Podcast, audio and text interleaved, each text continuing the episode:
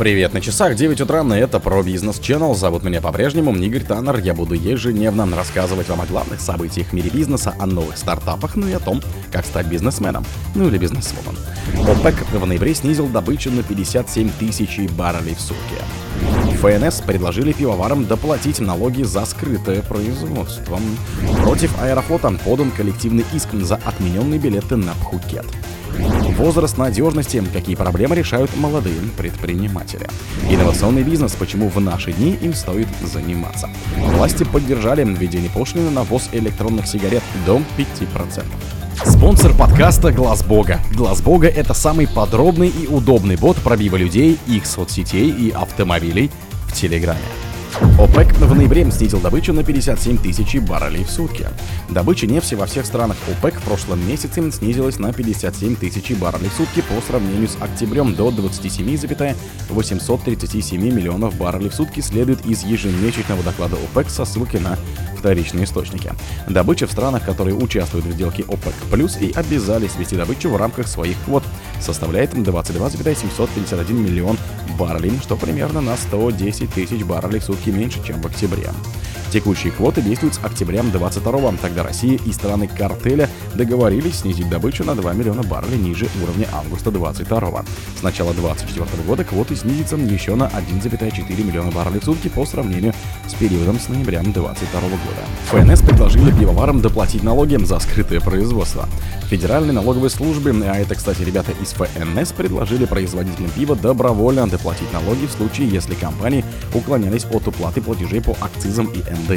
В налоговой прошло совещание, на которое пригласили представителей более 20 компаний, имеющих существенные риски, а также представителей Союза российских производителей пива безалкогольной продукции и Федеральной службы безопасности. Главной темой встречи стала схема скрытого производства пивка.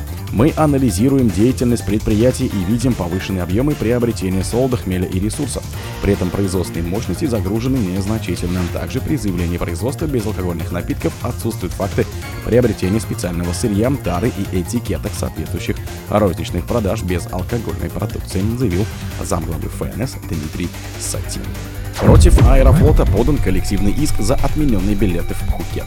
В Пресненский районный суд Москвы подан коллективный иск от пассажиров, чьи билеты на рейс аэрофлота Екатеринбург-Пхукет были аннулированы перевозчиком в октябре. О подаче коллективного иска сообщил представитель потерпевших, управляющий партнер адвокатской группы Ватаманюк и партнеры Владислав Ватаманюк. Карточка от иски также появилась на сайте суда.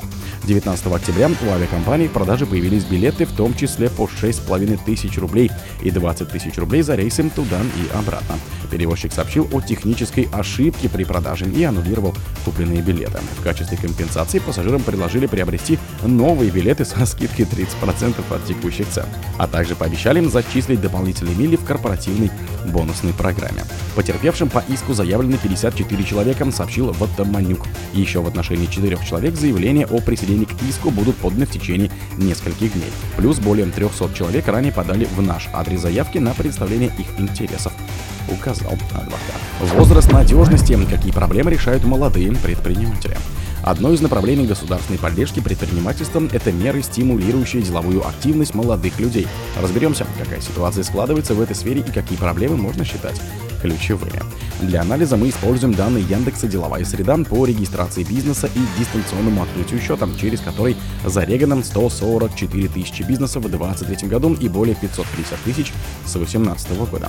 40% регистрации нового бизнеса в 2023 году приходится на долю тех, кому не исполнилось 36 лет, то есть почти каждый второй новый предприниматель в нашей стране – это представитель молодежи.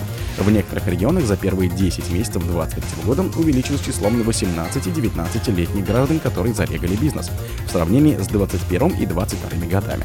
Например, если в 2022 году на долю их в Республике Мордовия приходило всего 2,3% от всех открытых бизнесов, то в 2023 уже почти 5%, а в Камчатском крае доля выросла до 4,11%. Инновационный бизнес, почему в наши дни им стоит заниматься. Использовать проверенные схемы и выстраивать свой бизнес по готовым шаблонам зачастую кажется более привлекательным для начинающих и опытных предпринимателей. Свое дело — это всегда затраты колоссального количества энергии и ресурсов, и лучше пойти по пути наименьшего сопротивления. А что если предприниматель решает заняться инновациями и предъявить обществу новое? Мировой опыт демонстрирует нам как вдохновляющие примеры, так и полностью провальные, и выбор всегда остается за создателем бизнеса.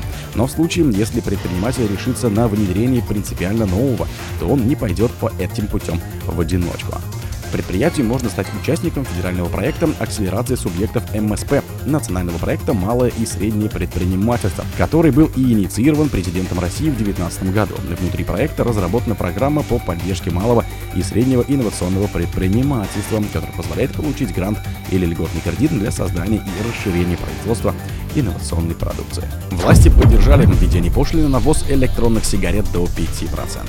Правительственная подкомиссия одобрила предложение Минфина о вводе ввозной таможенной пошлины для электронных сигарет в размере 5%, говорится в сообщении правительства.